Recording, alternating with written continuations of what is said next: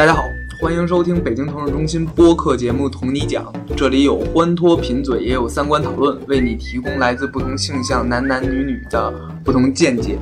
呃，今天我们想聊一聊同志人群养狗养猫的那些事儿。呃，我们今天在呃我们的演播室，演播室有演播室，对，一共有呃五位嘉宾，嗯，四位了。啊，我还算嘉宾吧？好吗？那个，我们先大家都自我介绍一下啊。我是从小到大什么宠物都没养过，哎呀，非常悲惨的人生的小新。呃，我是现在在养狗的 Samantha。呃，我是现在租房住，但是家里有三只暹罗猫，两条柴犬。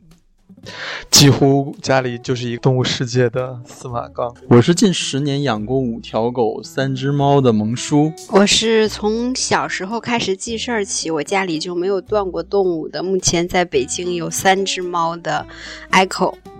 嗯，哎，等等，我是不是是不是应该问问名字？大家家里的宠物都叫什么名字？呃，我们家两只暹罗，公的那只叫黑修，然后我们的那只叫帕帕。对，然后现在他们已经很成功的养育了两个宝，两个猫宝宝，呃，两只狗，因为我们家那呃，我们家最小的不是最最开始最开始养的那只柴犬，然后因为它脾气特别的顽皮，然后特别的犟，所以我们给它取名叫木兰，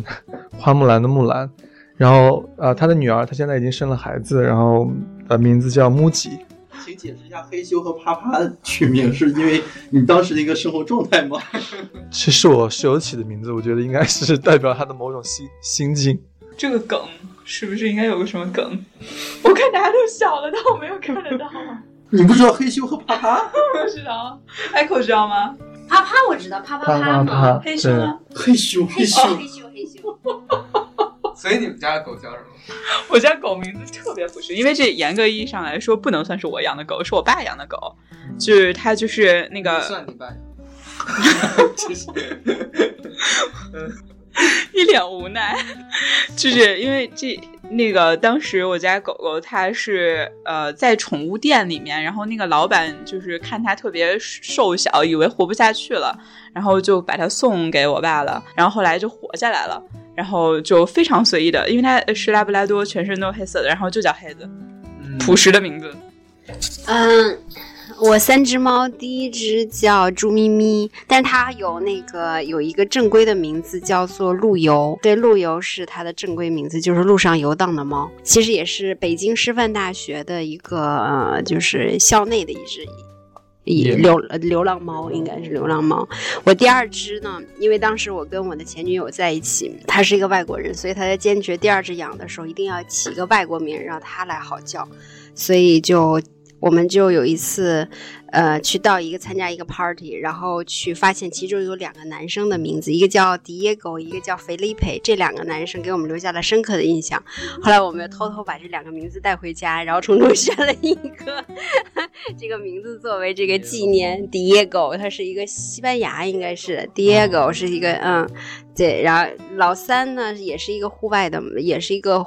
就是我们小区院内的一个流浪猫，然后受伤了以后，然后自己找到我这儿，然后我帮它医治，后来就留下来了。呃，它全身都是黑的，所以我们就管它叫小黑。嗯，是这样。对，现在基本上就不管它叫小黑了，就叫做黑胖啊，因为它已经十八斤，你知道？你能想象出一只猫是十八斤是什么样的状态吗？嗯，黑胖。黑豹。呃，我养的五条狗，老大是萨摩，叫口令；老二是斑点，叫兜兜，是唯一的母狗。然后老三叫伊森，是金毛；老四是泰迪，叫飘宝。东北人可能知道飘宝是什么意思，就是打麻将最大的胡叫飘宝，就是东北麻将，吉林麻将。呃，老五叫福旺，是拉布拉多。然后养的三只猫，呃，前两只猫是一对兄妹，一个小黑，一个小白，就是一个白白猫，一个黑猫。然后现在只养了一只猫，叫蓝宝，是蓝猫，但是现在最经常叫的是蓝胖子。哎，那养宠物还有没有什么比较特别高兴的事情？然后再讲一件比较会烦恼的一件事情。烦恼的事儿，嗯，还有高兴的，高兴烦恼的事儿，那就是对我来说就是。小动物生病呗。每一次就是小动物一生病的时候，对我来说，我自己一个人生病的时候，我不觉得很孤绝望、很孤独。我觉得就是你你到医院肯定会有人帮你治好，但唯独是小动物生病的时候，我是最对我来说是最绝望的时候，就是最感觉是世界上整个世界都抛弃了我。另外一个很最重要的就是花钱特别的多。嗯，所以，我我开玩笑，我说，如果你带着你的动物宠物去医院，你你没花个千八百的，你都不好意思说你去过刚刚去过宠物医院。开心，开心的事儿啊，开心的事儿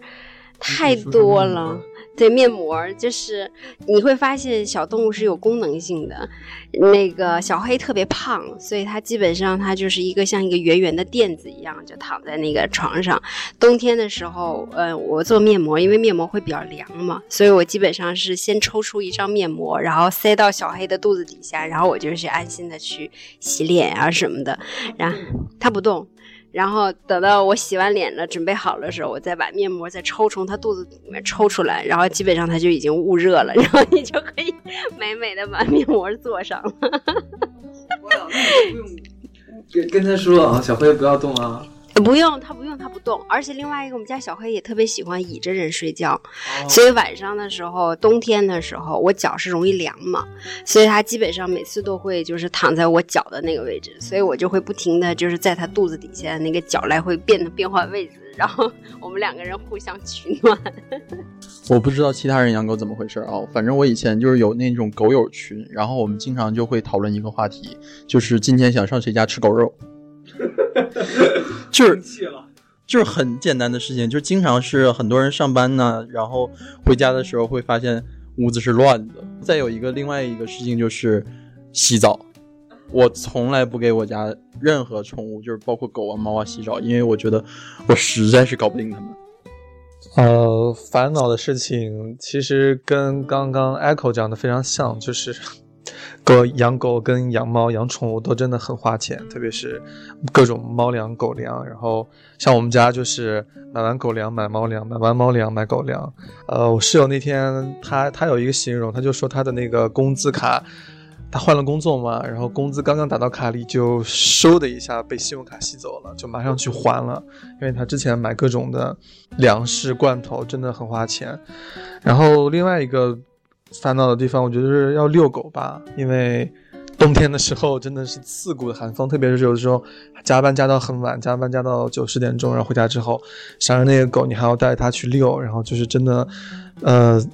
牵着狗，然后走在冷风中，小区里面空无一人的感觉，就内心就感觉自己像白毛女或者是卖火柴的小女孩那种。开心的事情，我觉得就是，我觉得养小动物，就动物之间可能会跟人有某种。伤痛的地方，特别是如果你们经常生活在一起，比方说，嗯，像我有的时候就因为工作很忙，加班回到家的时候，那个狗就会主动跑过来，它知道你不开心，啊，然后它就会叼一个玩具过来，对，去让你陪它玩儿，对，然后就是它叼到它叼到玩具放在你的手边，然后就蹲在那种特别无辜的眼神，然后又很期待的眼神看着你。就一直不一直不动，然后你虽然很生气，但是你那种眼神会把你融化。就想问说，大家比如说，我不知道猫应该不能训练吧，但是狗狗猫可以训练，猫可以训练，就大家，然后大家的 宠物。我我我跟我们这么多年，我我我们家猫，我有个训练的，呃，先说简单的吧，就是我家迪耶狗。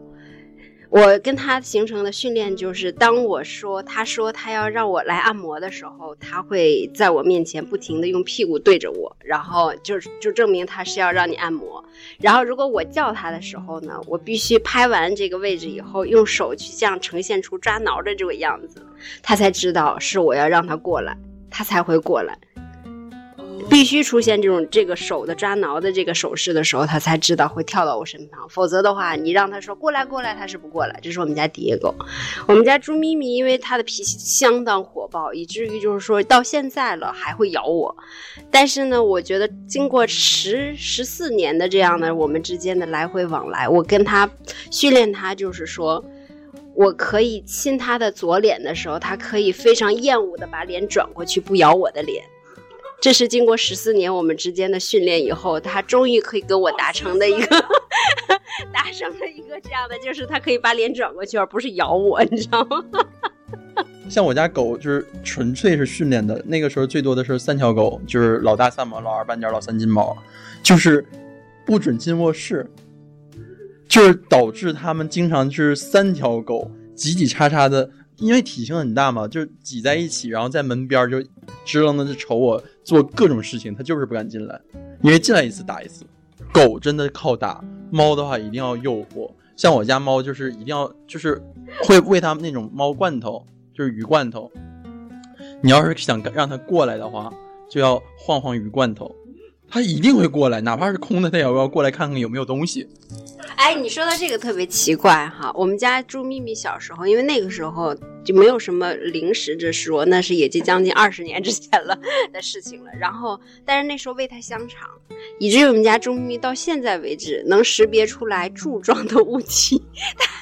它真的对柱状的物体很感兴趣，因为它觉得是香肠，然后它会觉得那是它可以吃的。只要我们摆在上面桌子上的柱状物体，它都会非常的那个感兴趣。嗯，这个很有意思，它会对这个印印象非常深刻。我特别想问，你家的猫喜欢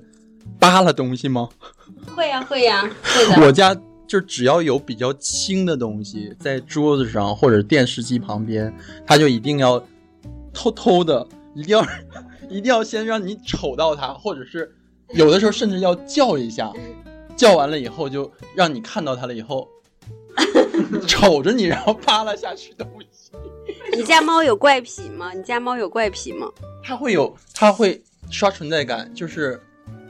它好像知道，就是呃，电视数字盒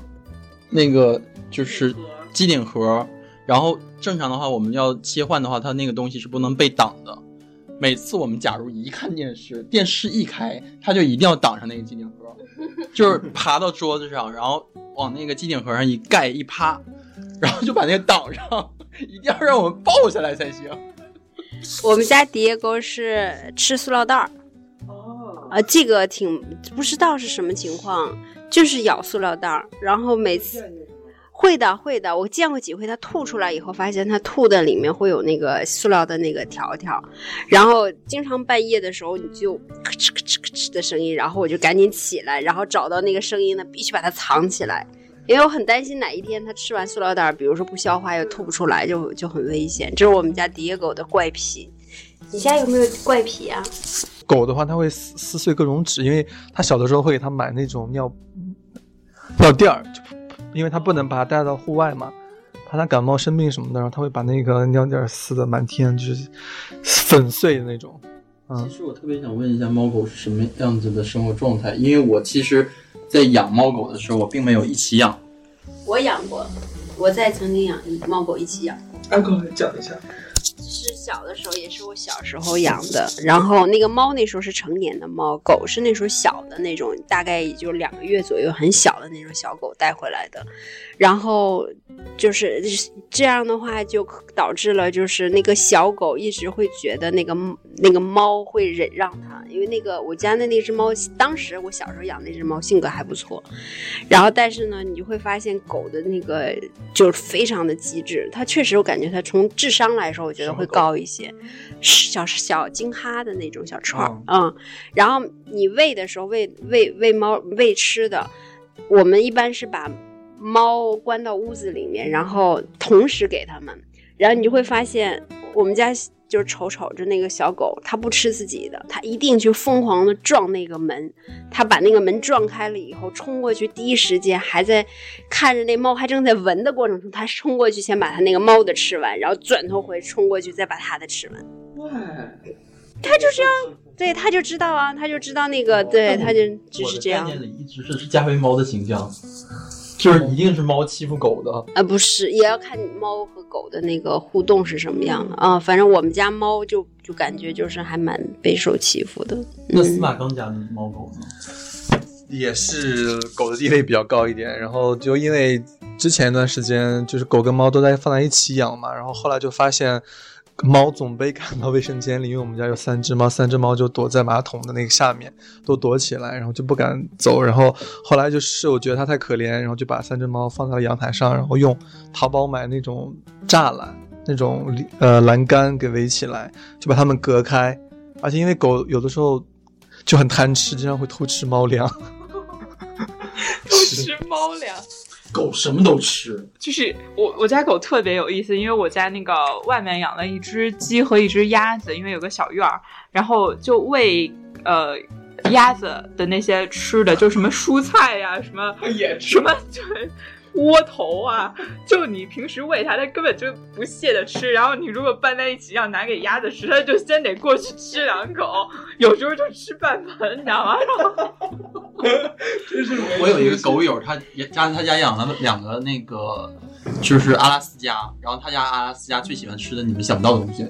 白菜和苹果，超爱吃，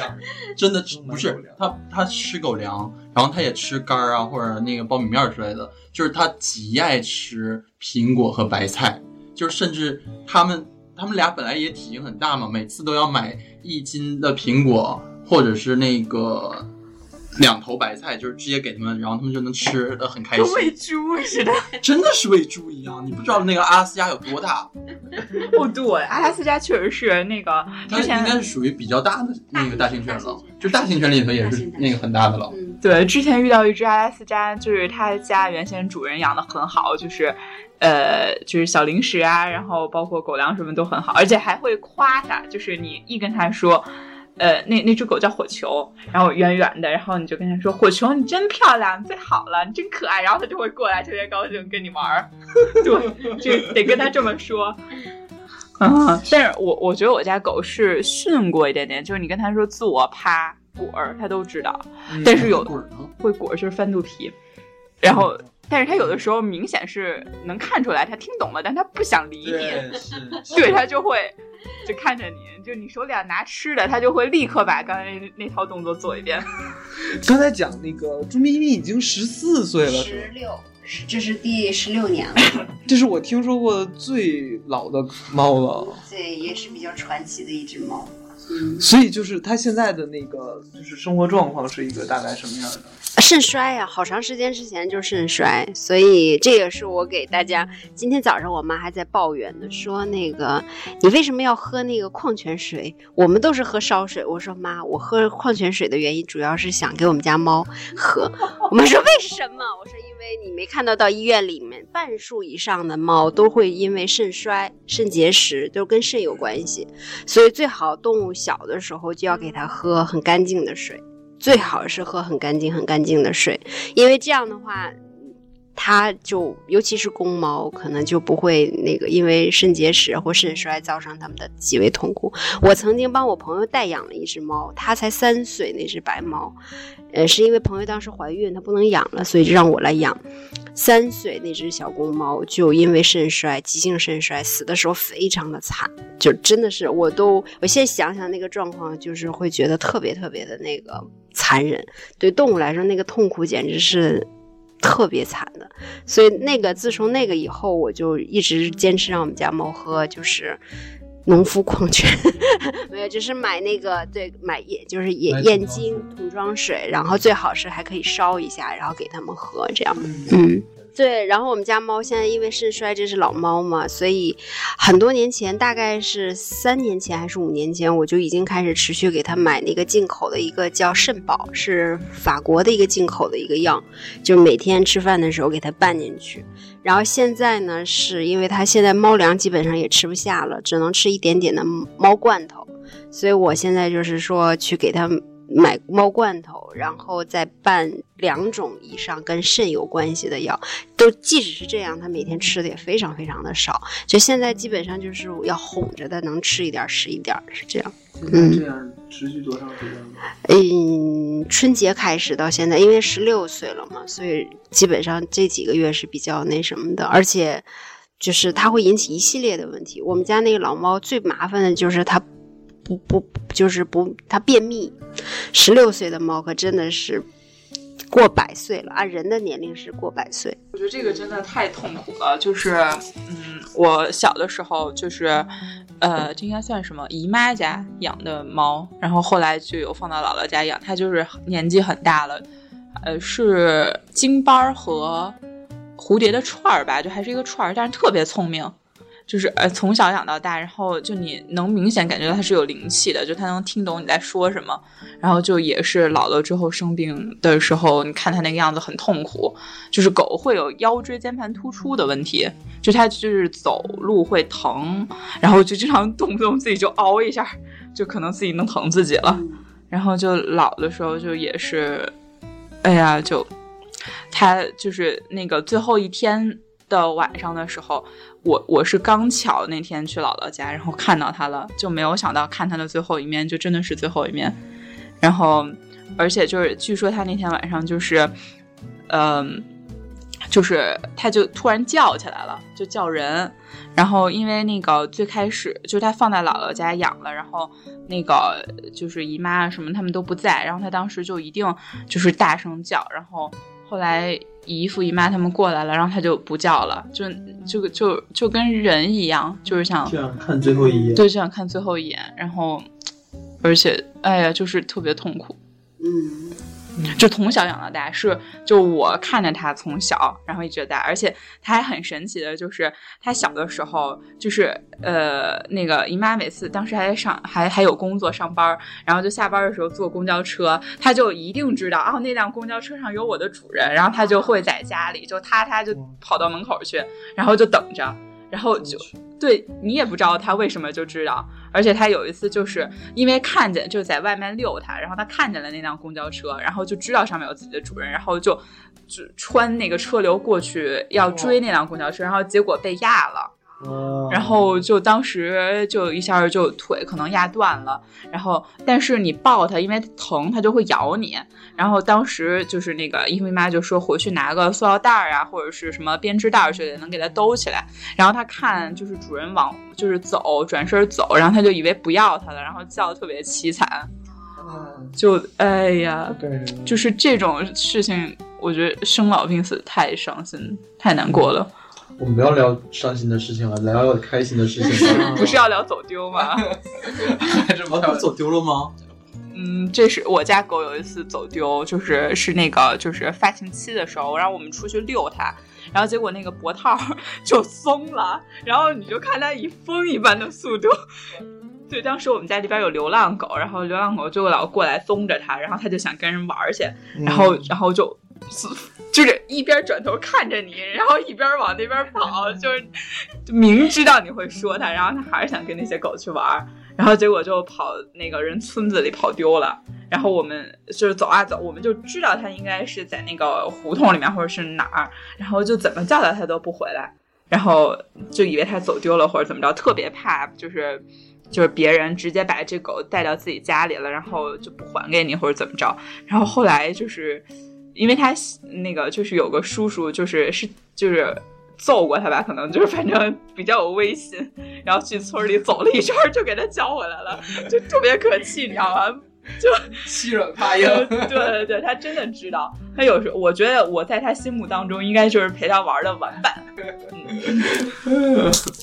我家狗因为都挺聪明的，其实没有特别多走丢的故事。像那个泰迪、斑点、金毛、拉布拉多，呃，就是都很聪明了。然后唯一有一次是小小四儿，就是泰迪走丢了。然后当时是一个晚上，我回家挺晚的，然后带它出去撒尿。然后呢，小区挺大的，然后当天还挺黑的，然后已经没有路灯了。溜达溜达溜达，我家所有的狗是没有那个拴过链子，是哪条狗都没有拴过链子，大狗也不拴，就是特别听话，特别听话。然后遛一遛就遛没了，咋叫都不搭理。正常的话，它叫一声，它可能会叫一下，会它也会穿出来。然后结果就整个小区找了一圈儿，然后那天还稍微有点冷，找了一圈没找着，寻思回家去穿件衣服，结果发现人家在那个楼底下呢。就是你走丢了是吧？算是我走丢了，然后人家自己回去等我去了。动物会不会对人还是挺敏感的？比如说你一开始就是带一个呃，就是呃和自己关系比较亲近的朋友回来，然后有可能你家狗就不喜欢它。你知道有一次我有一个好朋友男生，然后呢来北京，然后呢因为就留宿嘛，我寻思就一晚上，然后呢他坐车的时候，他突然跟我说：“哎呦，那个 Echo 啊，我不是很喜欢猫，那能不能嗯就是呃我睡觉的时候把猫关在门外？”然后我跟他说：“我说，请你要注意一些，我们家猫的地位比我还要高，所以你是我们家的客，你就客从主便吧。你要是实在受不了，那今天晚上你也来不了我们家猫，我们家住。呃我能够理解，就是就是说有一些我是这样的，如果我要是请客的话，我会提前跟大家说，我说我们家有猫。如果有一些，比如说对动物极其敏感、不喜欢的，然后或者是说有过敏的，那我想他们提前就已经知道它可以就不用来了。我们完全见面可以在其他的地方见面嘛，不一定会非得是你来了我家，把你吓得够呛，或把你折腾的够呛，把我们家猫也折腾的够呛。特别逗。最后我再问一个问题吧，其实我还是虽然我没养过猫，没养过猫，我去我们同学家，他们家，我但是我很喜欢小猫，那只猫就特别的怕我，正常。哎，我也不知道为什么，它别人都不怕，就怕我。后来我还在网上学到了一个小贴士，他们说你可以让它先闻一下你的手背，然后闻一下气味，可能就比较亲近了，但还是不行。